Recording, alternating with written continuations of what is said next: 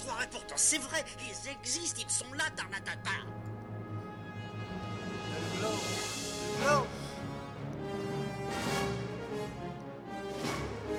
Il faut qu'on pète.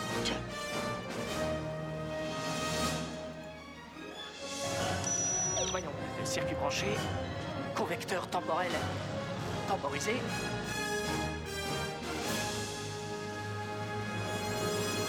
Bonjour, bienvenue sur Histoire d'en dire plus. Aujourd'hui, on aborde un film des années 80, film fantasy qui a bercé notre enfance. L'histoire sans fin. Allez, c'est parti, mon kiki.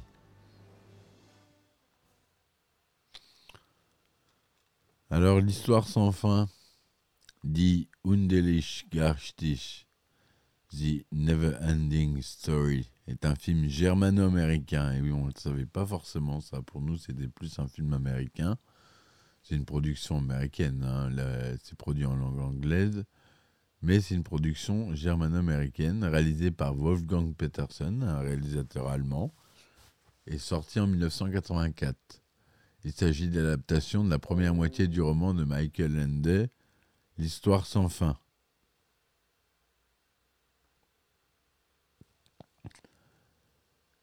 Il bénéficiera de deux suites, L'Histoire sans fin 2, un nouveau chapitre de George Trumbull Miller en 1990, et L'Histoire sans fin 3, Retour à Fantasia de Peter McDonald en 1995. Au scénario, on retrouve Wolfgang Petersen, le réalisateur, ainsi que Hermann Weigel. En acteurs principaux, on a un peu des inconnus, Barrett Oliver, Noah Hathaway, Tammy Stronach. La société de production, c'est Bavaria Film. Le film dure 94 minutes. Le synopsis. Bastien, un garçon d'une dizaine d'années, de nature introvertie et solitaire, a du mal à communiquer avec son père depuis la mort de sa mère. Un matin, avant de partir à l'école, son père lui demande d'arrêter d'être dans la lune et d'avoir les pieds sur terre. Sur le chemin de l'école, il se fait poursuivre par trois garçons qui tentent de le raqueter, puis le mettent dans une poubelle. En les fuyant, il trouve refuge dans une librairie.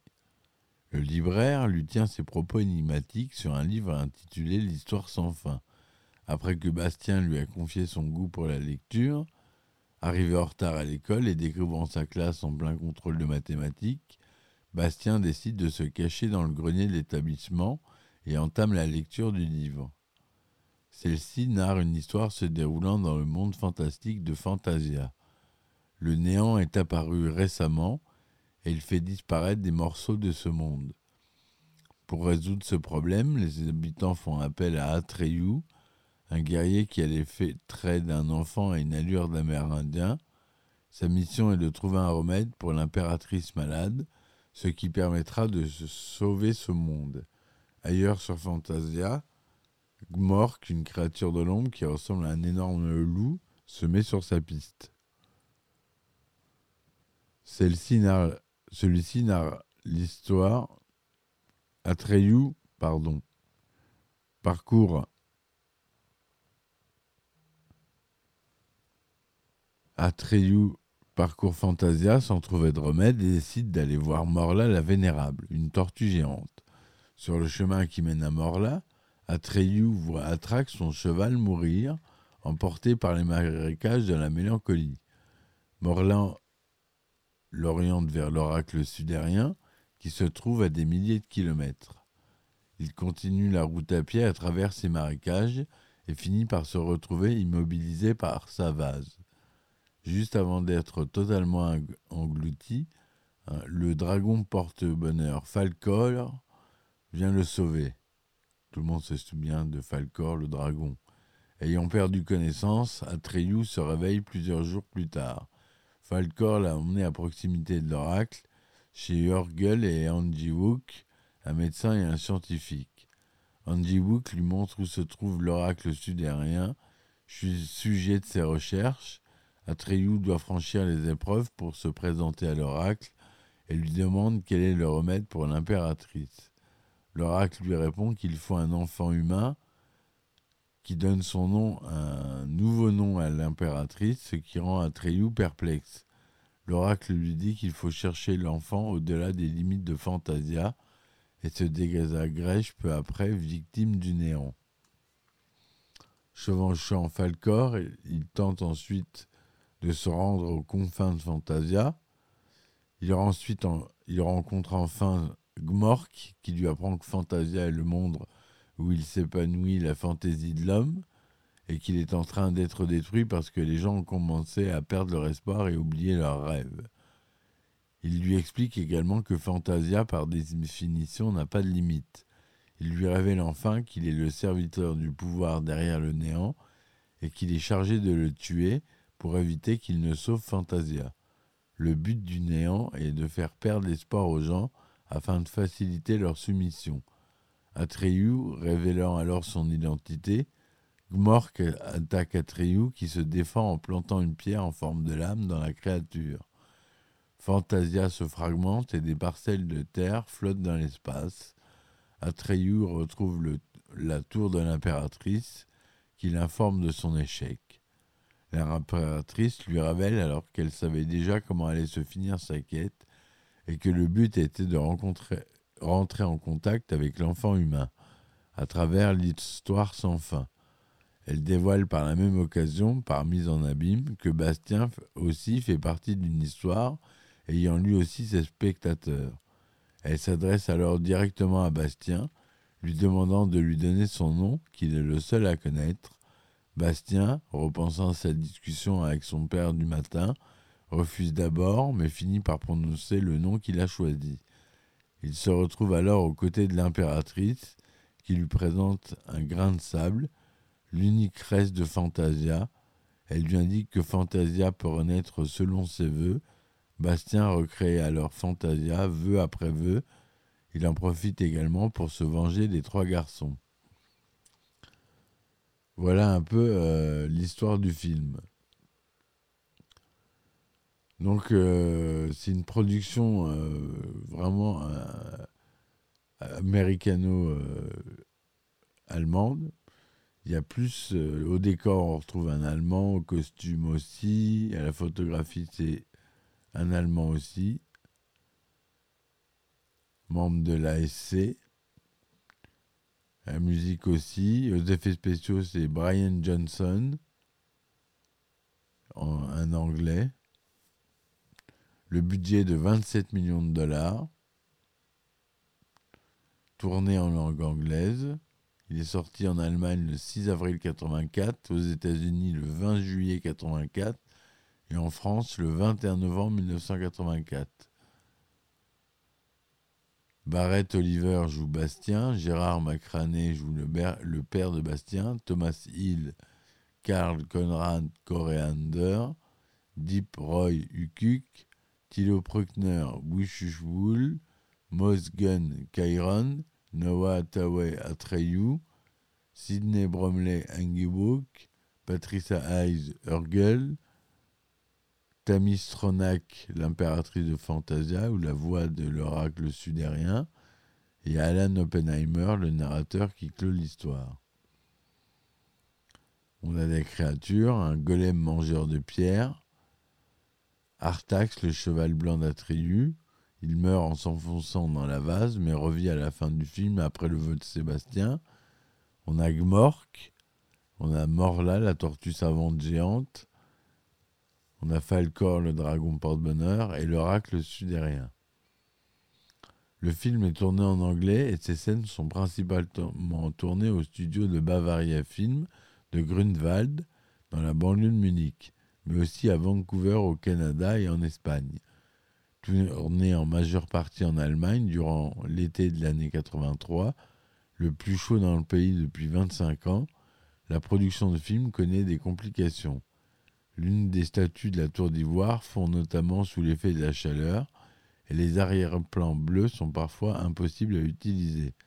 L'acteur Noah Hathaway, qui incarne Atreyu, joue de malchance durant la production du film. Il est légèrement piétiné par son destrier lorsqu'il apprend à monter à cheval. Lors de la tournage de la séquence de la noyette d'Artax dans le marécage de la mélancolie, la jambe de l'acteur est prise dans un ascenseur.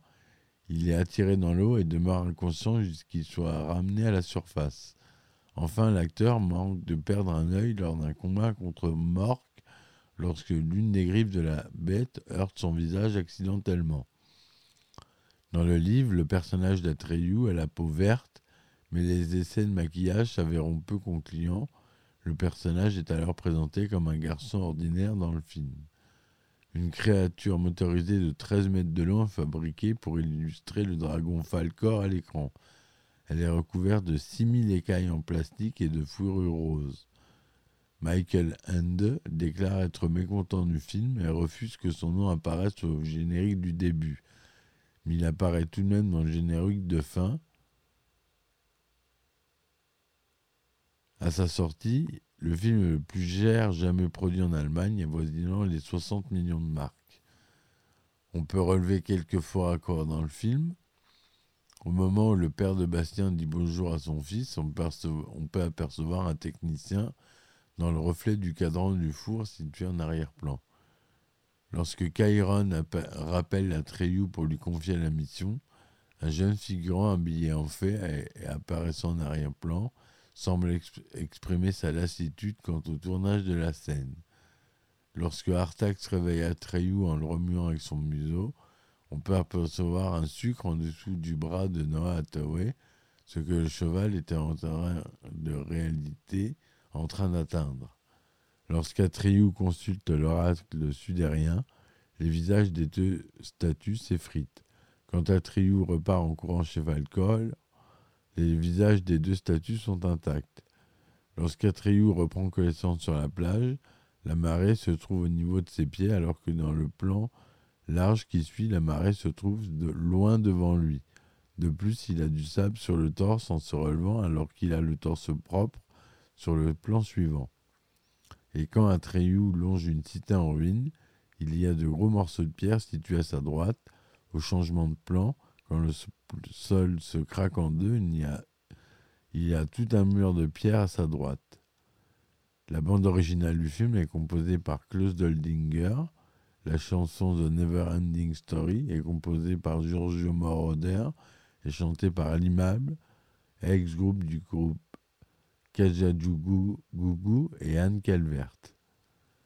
Le film connaît un succès mitigé en Amérique du Nord, rapportant environ 20 158 000 dollars dans cette partie du monde pour un budget de 27 millions de dollars.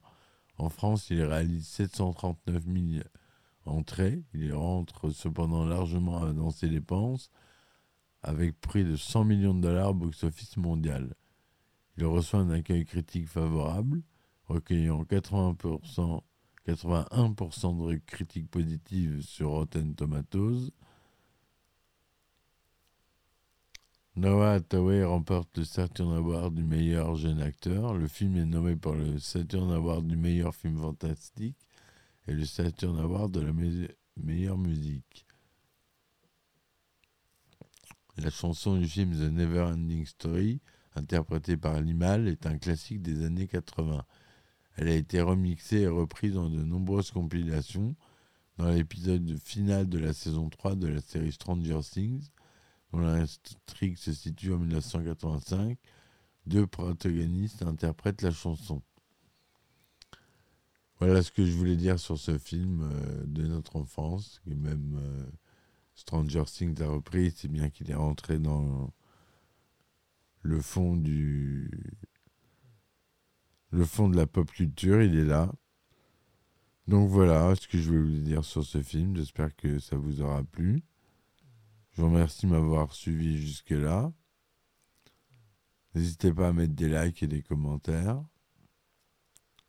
Et si vous voulez participer euh, au projet, euh, vous pouvez euh, désormais participer à Ulule, sur Ulule.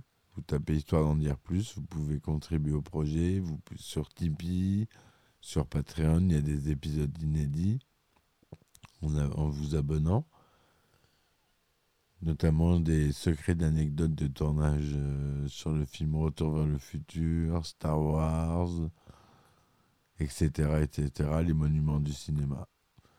Voilà, merci de m'avoir écouté. J'espère que je vous ai plu. Et je vous dis à bientôt. Ciao, ciao.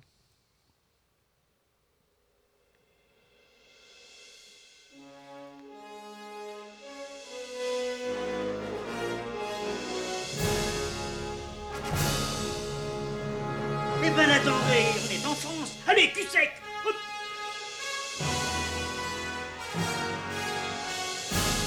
Personne ne veut le croire et pourtant c'est vrai, ils existent, ils sont là, Tarnatata.